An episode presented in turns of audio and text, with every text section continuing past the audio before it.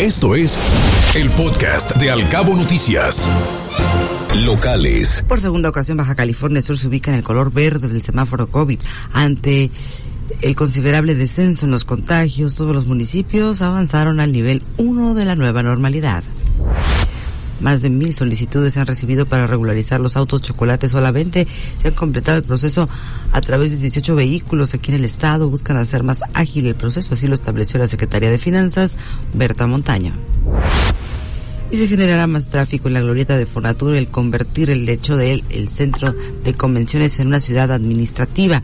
La propuesta es buena, pero se requiere un proyecto integral de movilidad, así lo anticipó el diputado Cristian Agúndez, quien fue el invitado semanal de la reunión del grupo Madrugadores de los Cabos. Prorrogaron el estallamiento de huelga en el ITES.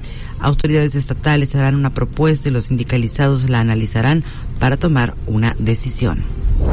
Es responsabilidad de los gobiernos estatales y locales atender y cuidar que no se den las invasiones. No toda la población que se siente en zonas de riesgo es de bajos recursos, así lo aseguró Eduardo Olmos, quien funge como titular de gestión de riesgos de la Coordinación Nacional de Protección Civil.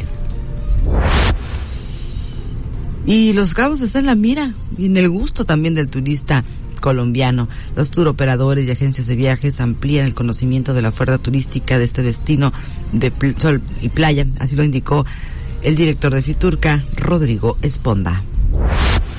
Buscan orden e igualdad de condiciones para todos los vendedores ambulantes de las playas cabeñas. El comercio ambulante de la zona de El Médano tendrá audiencia con funcionarios de inspección fiscal.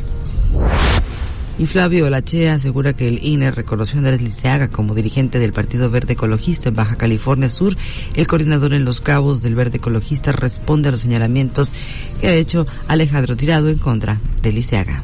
Escuche Al Cabo Noticias de 7 a 9 de la mañana con la información más importante de Los Cabos, México y el mundo por Cabo Mil Radio 96.3.